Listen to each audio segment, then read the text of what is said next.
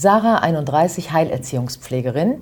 Sie arbeitet auch mit beeinträchtigten Kleinkindern. Sie liebt ihren Job. Sie liebt auch ihre Tattoos und der Termin fürs nächste ist schon gemacht. Ich bin sehr froh, dass ich sie anquatschen durfte. Einfach angequatscht. Der Podcast mit Corinne Schied. Sarah, da sitzen wir jetzt mit unserem Kaffee schön gemütlich und lernen dich kennen. Du bist Heilerziehungspflegerin. Gibt es bei diesem langen Wort auch eine Abkürzung? Ja, HEP, H-E-P. Und die Ausbildung heißt auch HEP-Ausbildung. Genau, Heilerziehungspflegerausbildung. Dauert wie lang? Die dauert drei Jahre. Okay, also Sarah ist HEP. Genau. HIP wusste ich, aber HEP, wieder was Neues gelernt. Das sind drei Berufe in einem. Ja, tatsächlich. Also es ist ein Mix aus pädagogischer Arbeit und pflegerischer Arbeit. Und heilen, also heilen können wir leider nicht aber immerhin unterstützen im Alltag. Für die, die noch nicht sofort eine Idee davon haben, heilen nicht, weil du hast auch Kinder mit Beeinträchtigungen. Genau. In welchem Alter sind die?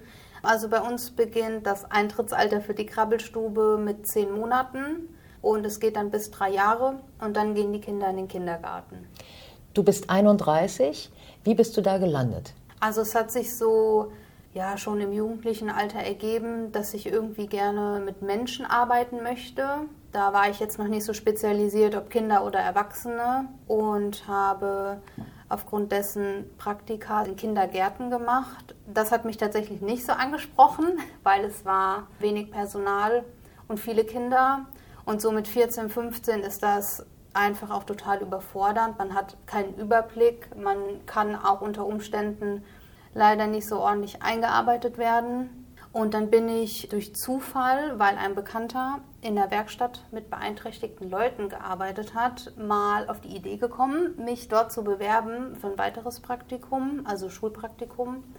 Und so bin ich dann auf die Menschen mit Beeinträchtigungen gekommen, mit denen ich gerne zusammenarbeite. Wenn du das sagst, dann kriegst du auch einen Strahlen in die Augen. Ja. Was ist das? Was ist das, was dich daran begeistert? Weil ohne Begeisterung, behaupte ich jetzt einfach mal, kann man den Job maximal auch nur mittelgut machen.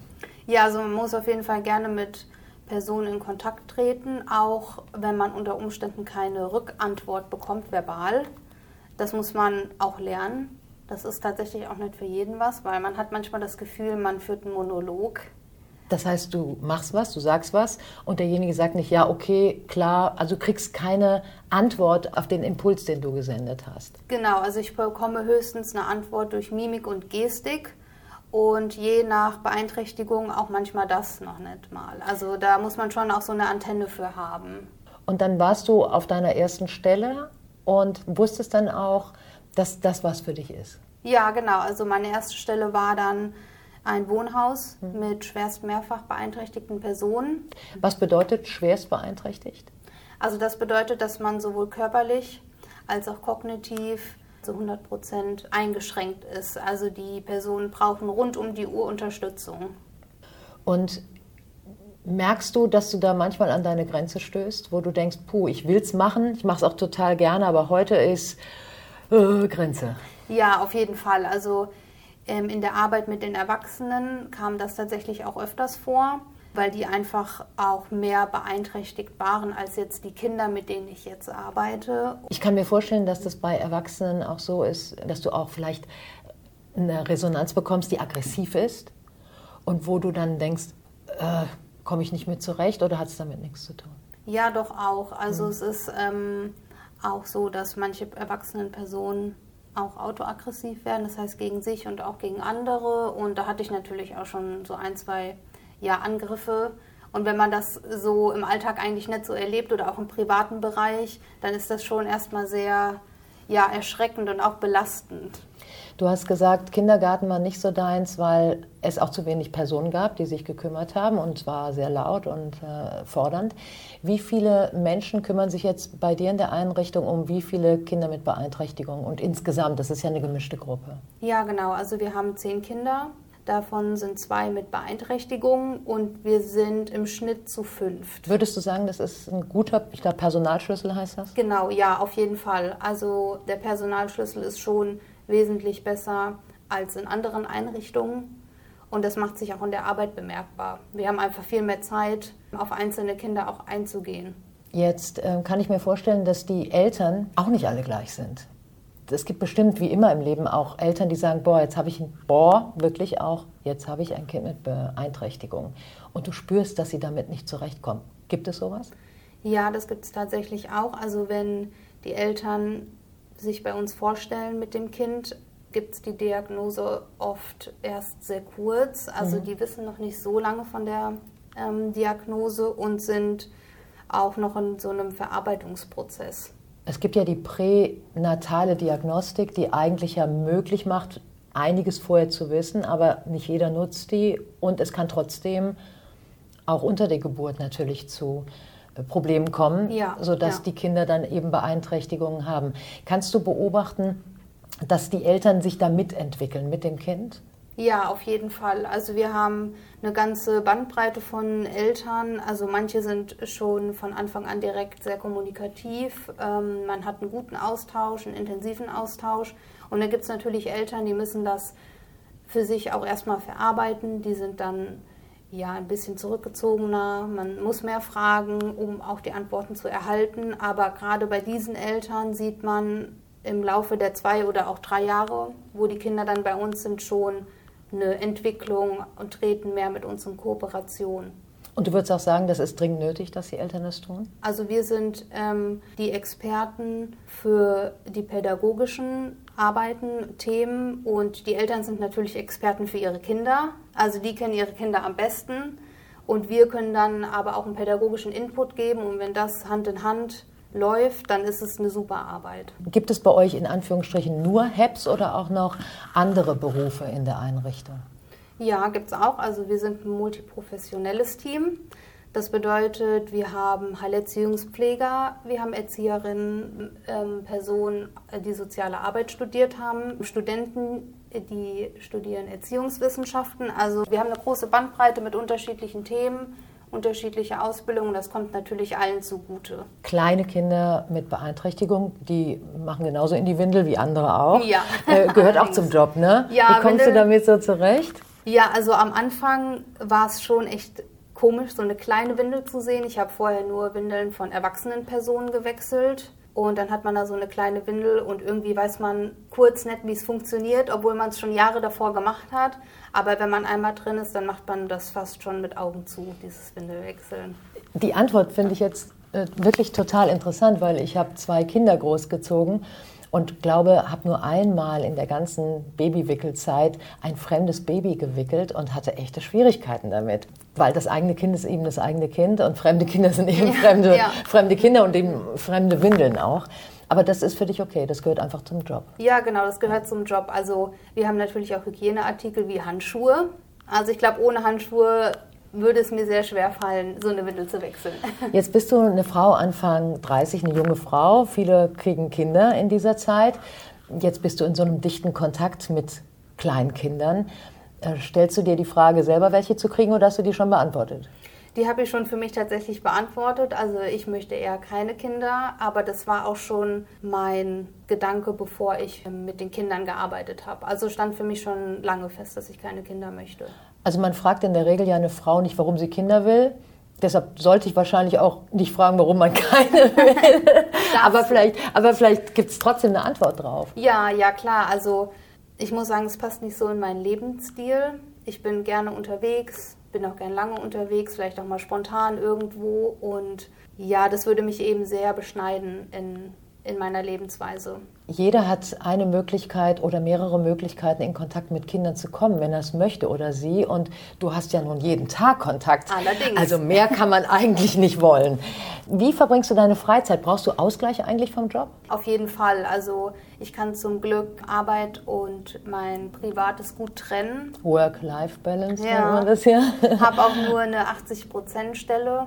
Das heißt, ich arbeite auch nur 32 Stunden anstatt 39. Das ist natürlich für mich ein super Gewinn. Und in meiner Freizeit mache ich gerne Sport. Ich gehe gerne auf Reisen, ich gehe ins Kino, ich lese. Reisen weit, weit oder äh, Europa? Ach, da, da gibt es für mich eigentlich keine Begrenzung. Mal so, mal so. Wo warst du schon? Ah, ich war schon in Prag, mal so ein Städtetrip. Ich war in Island oh. zweimal. Ah, kalt. Ja, ja schon. Was, Genau. ist, was ist in Island so schön, dass man zweimal hingeht? Ach, die Landschaft. Genau, man kann viel unternehmen, also Gletscherwanderungen oder zu den Geysiren. Die Polarlichter natürlich, ein Highlight auf jeden Fall. Und Klingt nach dem dritten Mal, möglicherweise. ja, es ist schon sehr kostenintensiv, aber ich kann es auf jeden Fall nur jedem empfehlen, der auch gerne mal so einen Winterurlaub macht. Du hast ein Stichwort gerade gesagt, kostenintensiv. Bringt mich zu einer wichtigen Frage, finde ich, für deinen Beruf HEP, Heilerziehungspflegerin. Man sagt und weiß, dass soziale Berufe nicht gut bezahlt werden. Bist du der gleichen Meinung? Auf jeden Fall. Also für die Verantwortung, die man trägt, ist es auf jeden Fall zu wenig und auch für die Belastung, die man hat. Ich würde es gerne konkreter fassen, wenn es geht. Ähm, wie viel kriegst du und wie viel müsstest du kriegen deinem Empfinden nach? Ich finde, das ist ja eine legitime Frage. Tu mir jetzt mal so, ich wäre deine Chefin, ich könnte es auch möglich machen. Was hast du? Also reden wir vom Brutto oder Netto, wie du möchtest, und dann sag, was du denkst, was du kriegen müsstest. Also ich kann ruhig den Nettobetrag sagen, weil Brutto ist ja dann auch sowieso nicht das, was man am Ende bekommt. Also ich bekomme für eine 32-Stunden-Stelle ähm, netto ungefähr 1,9. Das ist ja in Ordnung. Also ich kenne Personen, die arbeiten 39 Stunden in anderen Berufen und kriegen dasselbe wie ich. Natürlich ist es trotzdem für die Verantwortung zu wenig und ich finde, also so netto Jetzt ist der Moment. sollte man schon auf jeden Fall mal so eine so 3000 kriegen. Gut, also, jetzt ist es raus im Universum und hoffentlich hat es jemand gehört, der das auch wirklich beeinflussen kann.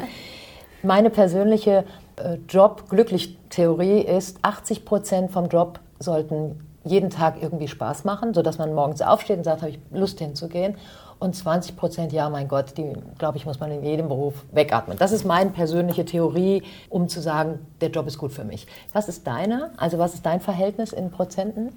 Ja, da würde ich so mit dir mitgehen in etwa. Also ist es schon so, ich gehe gerne zur Arbeit. Natürlich gibt es Tage, die mal weniger motivierend sind, aber im, im Grunde mache ich meine Arbeit sehr gerne. Ich gehe gerne hin, ich mag meine Kollegin, ich mag die Kinder, auch die Eltern und einfach das Ganze drumherum. Es ist eine sehr vielfältige Arbeit. Man hat auch immer mit neuen Personen zu tun. Natürlich gibt es auch Arbeiten wie Berichte schreiben oder unangenehme Die gehören in die Gespräche. 20 Prozent? Richtig, aber die ähm, steckt man dann auch gut weg, wenn doch der Beruf einem Freude macht. Und man hat auch ja trotzdem auch immer einen Gewinn, auch wenn man unangenehme Sachen erledigen muss. Willst du den Job bis an dein Lebensende machen? Kann ich mir auf jeden Fall vorstellen. Also falls ich nicht irgendwie brutale Rückenschmerzen bekomme oder Knieschmerzen, weil man ja oft auch auf dem Boden rumrutscht, dann kann ich mir das schon vorstellen. Schön für die Kinder, habe ich gerade das Gefühl. Ja. Ähm, ich habe dich ja angequatscht auf der Straße, weil du einfach so schön aussiehst. Danke. In unserem grauen Stadtteil war das ein sehr schöner Anblick mit deinen Dreadlocks, die ziemlich bis zur Taille reichen, habe Ja. ich das Gefühl. Ja. Und du hast äh, Tattoos, vorne am Hals ein großer Löwe in grün, ist richtig, ne? Oder ist der nur grün geworden? Ja, ich glaube, das sieht nur so aus. Also Okay. der ist mehr so braun und genau, und die Seiten so ein bisschen blaugrün. Du hast Tunnel, du hast die Arme auch. Genau. Motive sind festgelegt, ausgesucht, begrenzt oder wie ist das bei dir? Ja, also ich gucke schon so ein bisschen, dass es in einem Stil bleibt. Aber es ist jetzt auch nicht so, dass jedes Tattoo bei mir eine Bedeutung hat. Wie heißt der Stil? Also es ist ein grafischer Stil oder auch traditional, also ein bisschen ein Mix. Und wo war das erste Tattoo? Wo hast du das hingemacht damals? Das erste war am rechten Oberarm. Mit wie alt? Da war ich tatsächlich schon 20. Also hab, ich habe nicht sofort mit 18 begonnen. Oh, aber dann warst du aber jetzt gut in der Zeit. Ja, ich war fleißig. Genau. Äh, abgeschlossenes Projekt, kommt noch mehr? Ja, es kommt noch mehr. Ich habe schon den nächsten Termin vereinbart. Ich bekomme noch ein Tattoo auf den Hintern. Äh, links oder rechts oder überall? Äh, rechts. Rechts. Genau. Und dann kommt links. Äh, Ja, vielleicht. ja. Je nach Schmerzen, oder? Ja, Cool. also weh tut's immer, unangenehm ist es auf jeden Fall. Aber das Ergebnis ist so überzeugend, dass man eben immer wieder hingeht. Das sagen übrigens Mütter auch, wenn sie Kinder gekriegt haben in Ja. der Regel. Sonst würde man kein zweites kriegen. Das glaube ich. da muss man auch irgendwie so einen Zielgedanken haben, dass Ja. man weiß, wohin der Schmerz einen führt. Ja, das stimmt. Ich bedanke mich sehr, äh, dass ich dich anquatschen durfte und dass wir hier gesprochen haben und dass ich jetzt weiß, was HEP ist und alle anderen, die zugehört haben, auch. Ja, ich bedanke mich auch, dass du mich angesprochen hast. Dürfte ich dich nochmal anquatschen? Ja, gerne, immer wieder. Immer wieder. Das war mein Podcast. Einfach mal angequatscht. Dankeschön, dass du zugehört hast. Und vielleicht machst du es auch mal. Einfach jemand anquatschen. Für zwei Sätze, für zwei Minuten oder für ein ganzes Gespräch. Viel Spaß, deine Corinne.